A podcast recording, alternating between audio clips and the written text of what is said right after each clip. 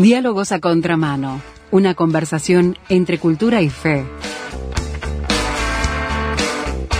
Diálogos a contramano con el doctor Álvaro Pandiani.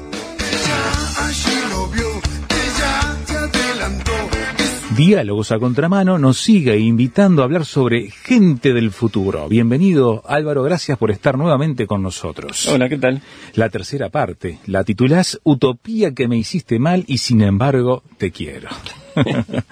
Parafraseando una, hay un verso de la apología del tango, ¿no? Vamos a comenzar la tercera entrega de este ciclo sobre la búsqueda de la utopía. Es decir, el sueño de lograr en un futuro posible el mundo ideal y perfecto y los fracasos habidos en los intentos de conseguir la utopía imponiendo sistemas que ayudarían a alcanzarla, pero que solo trajeron sufrimiento a mucha gente. Y bueno, terminamos la entrega anterior hablando del comunismo como sistema filosófico y político, tomando eh, de una breve cita el ideal que representó en su momento y de otra cita el fruto de su implantación, un resultado desastroso que marcó la historia del siglo XX. Y bueno, a continuación planteamos dirigir también brevemente la mirada a los sistemas religiosos que prometieron no solo la perfecta felicidad en el cielo, sino que intentaron implantar el reino de Dios en la tierra con resultados muchas veces dolorosamente similares. Nos servimos de algunas producciones de ciencia ficción, literarias, sobre todo cinematográficas, que exploran el futuro, presentándolo a veces como distópico, a veces utópico, y nos concentramos en una franquicia de medios del mencionado subgénero de la ciencia ficción que es enormemente popular y que se ha mantenido durante más de medio siglo, Star Trek o Viaje a las Estrellas.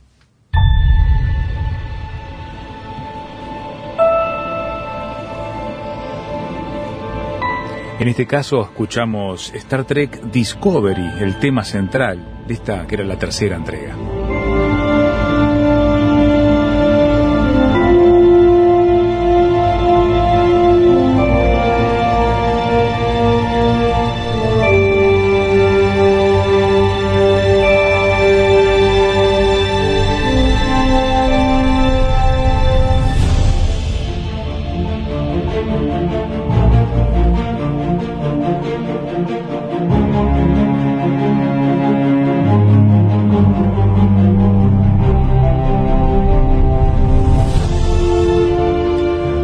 Salía el Enterprise en búsqueda de sus aventuras, Álvaro. Sí, la Discovery en realidad. Sí, es verdad. Es la otra nave. Es la otra nave, sí.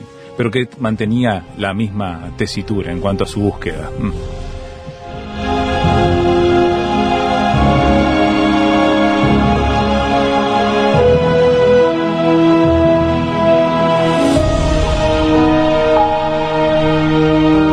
No, tenés razón, la, Enterprise aparece al, final de la primera temporada y después tiene una participación en la segunda, ahí tenés razón.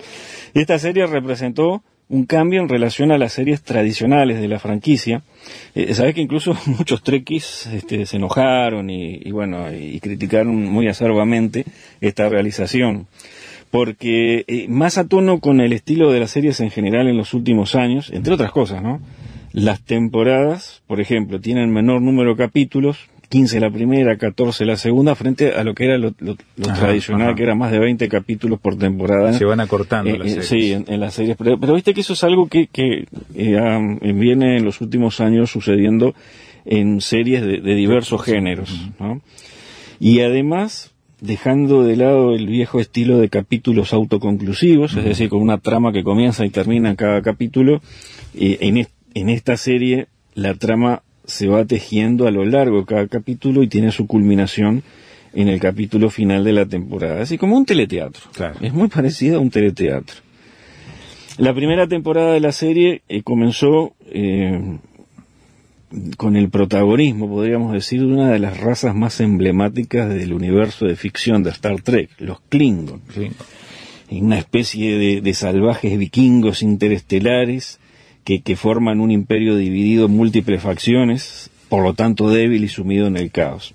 Y, estos seres poseen una religión basada en la creencia en una especie de Mesías llamado Calés, que es como un guerrero mítico que muchos siglos atrás habría logrado unir el imperio y que había partido prometiendo volver algún día.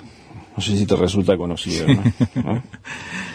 Al comienzo de la serie hay una especie de, de profeta de este Mesías llamado Takuma, que invoca a Kales y llama a los Klingon a la unificación, utilizando argumentos en parte religiosos y en parte nacionalistas y xenófobos para mantener su identidad frente a los intentos de asimilación por parte de la Federación, en la que los seres humanos conviven en paz con otras especies extraterrestres. El lazo de unión es la guerra contra la Federación. Entonces lo que te decía recién, como en toda producción de ficción, como en toda producción de ficción, la noción de un Mesías, Parece que es siempre un, buscada. un- ¿no? un- Sí. un salvador que Sí. en, en un tiempo pasado hizo cosas para el bien de su pueblo y que luego desapareció, pero que antes de, de desaparecer prometió eh, regresar y, y- y- y esa promesa de un regreso es, eh, lleva a, a una esperanza que hace que un grupo de seguidores aliente la espera por el regreso de ese Mesías durante un largo tiempo. Todo esto muestra innegablemente la influencia de la historia de Jesucristo. No hay duda. Es el gran inspirador de Sí, esta sí. clase de historias de ficción. Ahora, en esta visión futurista hay algunos aspectos que son dignos de comentarse. Los Klingons son llamados a la unificación para la grandeza de su imperio por un líder que los convoca utilizando un lenguaje cargado de palabras que evocan símbolos sagrados y al Mesías de su raza, e insistiendo en evitar el contacto con una federación en la que están los humanos que intenta asimilarlos y hacerles perder su identidad. ¿Y por qué no desean la asimilación e, e incluso rechazan el contacto? Porque rehuyen acercarse a una organización política en la que coexisten varias razas mezcladas. Ajá. Ellos deploran esta mezcla de razas, la coexistencia pacífica de humanos con otras especies extraterrestres inteligentes, que es algo que ya estaba presente desde la serie original de los años 60. Ujú. Esa coexistencia de especies les provoca repulsión. Ellos quieren mantenerse puros y por eso procuran mantenerse aparte. Para mantenerse aparte deben estar unidos y para lograr unirse son llamados a la guerra. Eh, muy a tono con nuestra época, los buenos de la película son los de la Federación, Sí. ¿no? los que viven mezclados con otras razas en paz, armonía y tolerancia. Ajá. Los malos son los Klingon, los que tratan de mantenerse separados para conservar su pureza. Esto no parece ser casual. Eh, en la posmodernidad, el perseguir la pureza apartándose de personas y situaciones que amenazan la misma tiene muy mala prensa. A esto hay que agregar un detalle, que es la estética de esta raza extraterrestre, los Klingon. En series anteriores de la franquicia, arrancando por aquella de los años 60, estos, estos Klingon fueron evolucionando de, de ser prácticamente indistinguibles de los humanos a tener en las últimas series una cresta característica en la frente. En Discovery, todo el cuerpo y particularmente la cabeza de, de ellos son transformados dándole un aspecto monstruoso. Y, y yo creo que es perfectamente creíble la existencia de un mensaje subliminal aquí. Aquellos que se separan, aquellos que rehuyen el contacto con los que son diferentes en aras de conservar su identidad y su pureza, y que además se aferran a su religión y sobre todo a su creencia en un Mesías que se fue hace siglos, que, pero que prometió volver algún día, son monstruos. Claro. Y aquí también se percibe la influencia de la historia de las religiones, sobre todo de las religiones exclusivistas, es decir, de aquellas religiones que se proclaman como el único camino a Dios y para las cuales el adorar a otro Dios distinto del suyo es apostasía y traición. Y, y esto es particularmente evidente en el caso del cristianismo y el islam. El cristianismo medieval con sus cruzadas y el islam con su yihad o, o guerra santa son ejemplos de sistemas religiosos segregacionistas y exclusivistas.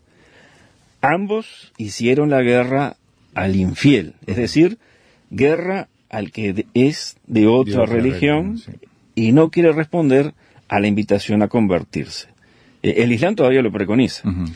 Y aún en el cristianismo actual, sobre todo el cristianismo evangélico, aunque por supuesto ya no se habla de tomar las armas ni de guerra santa, el concepto teológico de santificación, cuando no es bien entendido, puede implicar una errónea conducta de segregación. Eh, la noción bíblica de santificación tiene que ver con un proceso dinámico de dedicación o consagración a Dios, pero un proceso interior. Y acá una cita. Sí. Una transformación interior, santificación, ¿verdad? Sí, sí. Después al pie del, al final del artículo está la, la fuente. Acá cito, una transformación interior que se efectúa gradualmente dando como resultado la pureza, la rectitud moral y los pensamientos santos y espirituales que se expresan en una vida externa de bondad y piedad. Así define este santificación. santificación.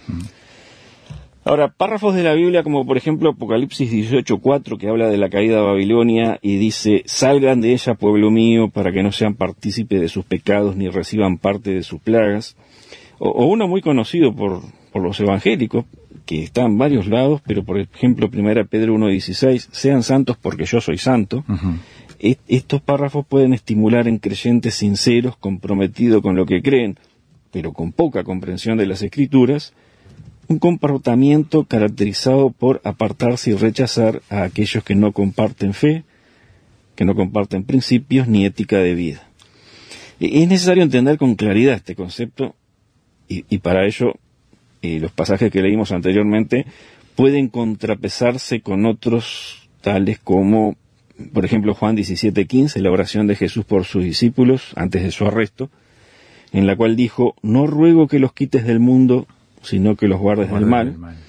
O la expresión del apóstol Pablo en, en 1 Corintios 5, 9 al 11, donde dice, les he escrito por carta que no se junten con los fornicarios, no absolutamente con los fornicarios de este mundo, o con los avaros, o con los ladrones, o con los idólatras, pues en tal caso les sería necesario salir del mundo. Más bien les escribí que no se junten con ninguno que llamándose hermano fuere fornicario o avaro o idólatra o maldiciente o borracho o ladrón. Mm. Es decir, que lo que aquí dice Pablo muestra claramente que no se trata de no juntarse con los pecadores, sino de alejarse de los falsos cristianos, de los hipócritas.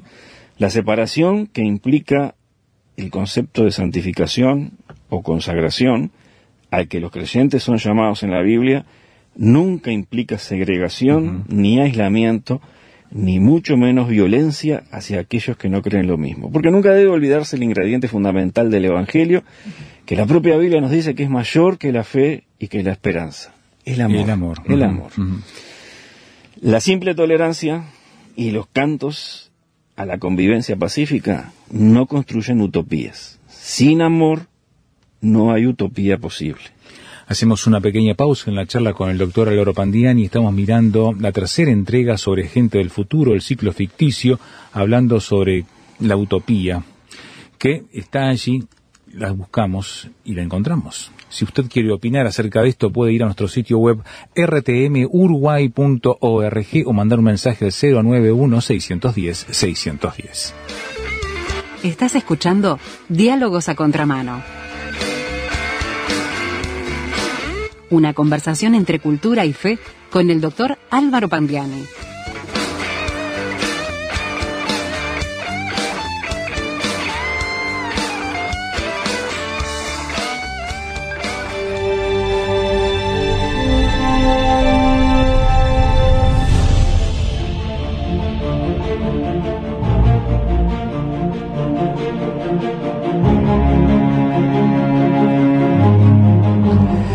Seguimos en el ciclo ficticio con el doctor Álvaro Pandiani, Diálogos a Contramano, y nos está invitando a seguir en el espacio, buscando en esta ficción respuestas a la vida terrenal, Álvaro, que tanto a veces nos hace buscar respuestas. O terrícola. Claro. O terrestre. Bueno, en cuanto a la imposición de un sistema religioso en procura de alcanzar el ideal de, una sociedad perfecta regida por la ley divina, eh, surgen claramente ejemplos históricos en el cristianismo a partir del cuarto siglo y, sobre todo durante toda la Edad Media europea, la, hegemonía religiosa de la Iglesia implantó un sistema político religioso sobre la vida de naciones enteras. Constituyó la materialización de la utopía religiosa, la preparación para el reino de Dios o el reino de Dios sobre la tierra. El pontífice romano como vicario de Cristo gobernando sobre millones de almas sometidas a su vigilancia pastoral. Aunque la realidad cotidiana distaba enormemente del ideal espiritual elevado que había enseñado Jesús en el Evangelio.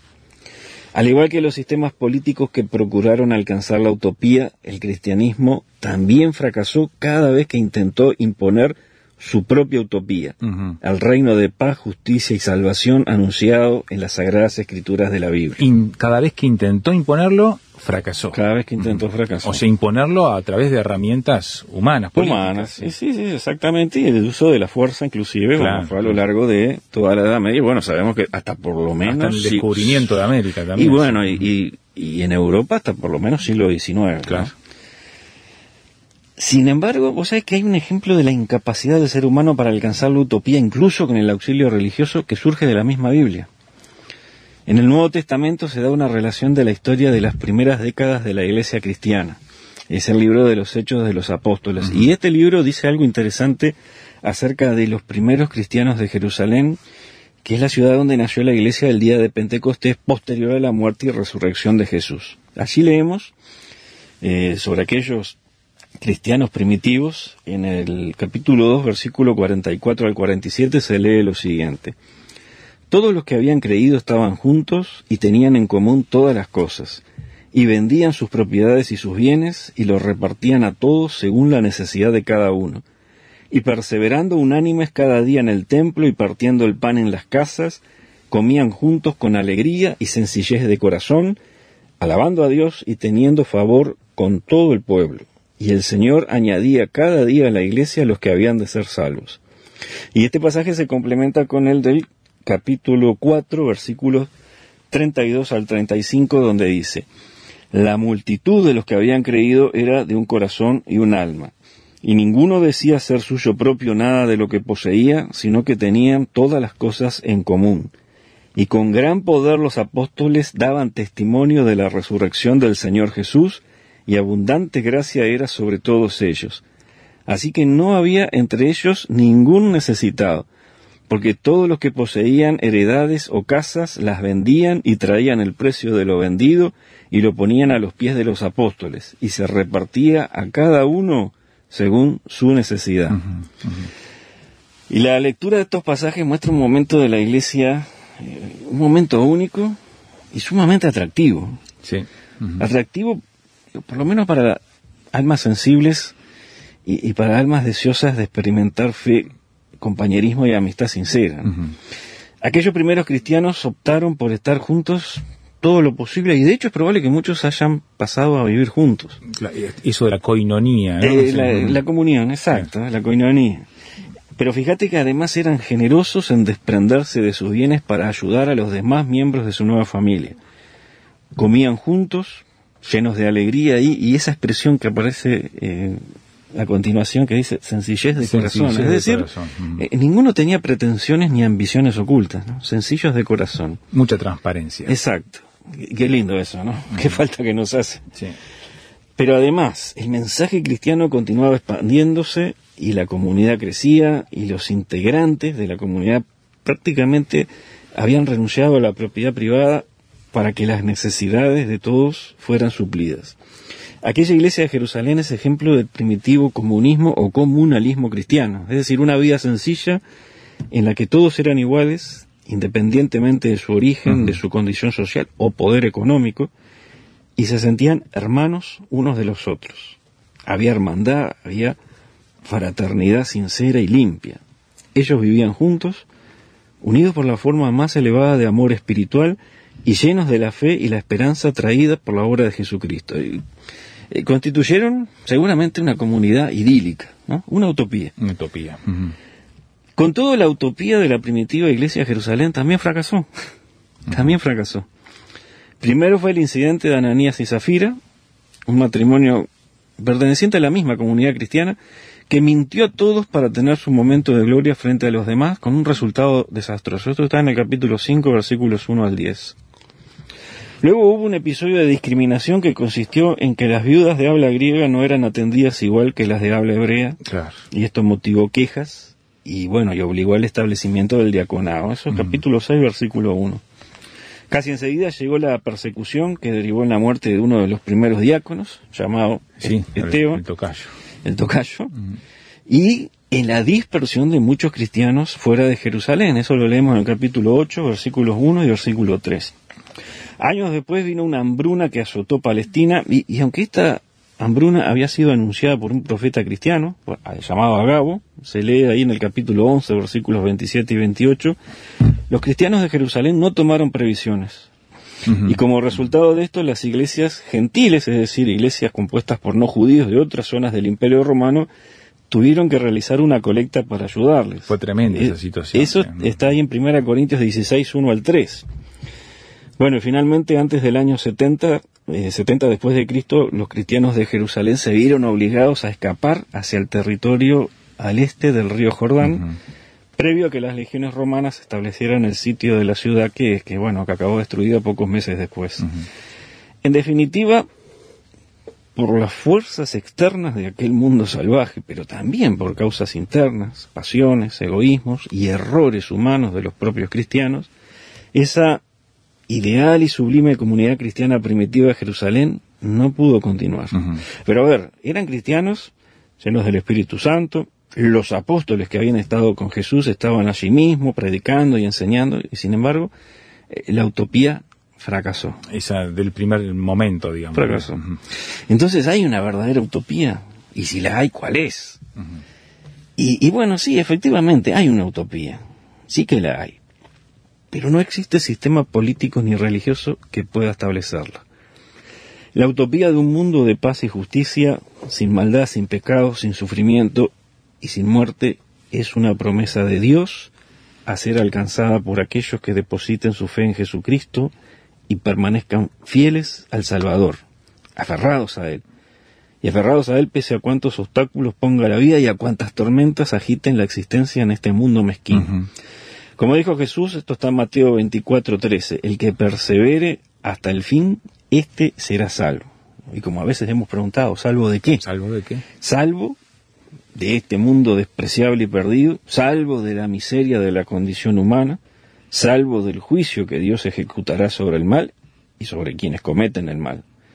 La utopía es el reino futuro, no un reino a ser establecido por esfuerzo humano, sino por la voluntad divina bajo el señorío del Mesías, el Salvador del mundo. Y esto es lo que a veces se, olvida a unos cuantos, ¿no? Bueno, y, ese reino, un reino eterno anunciado por Isaías en su capítulo 11 de, su libro, los versículos 1 al 10, permíteme leerlo, lo voy a leer en la, en la traducción Dios habla hoy, y son eh, lo que anunció Isaías, se lee con las siguientes palabras.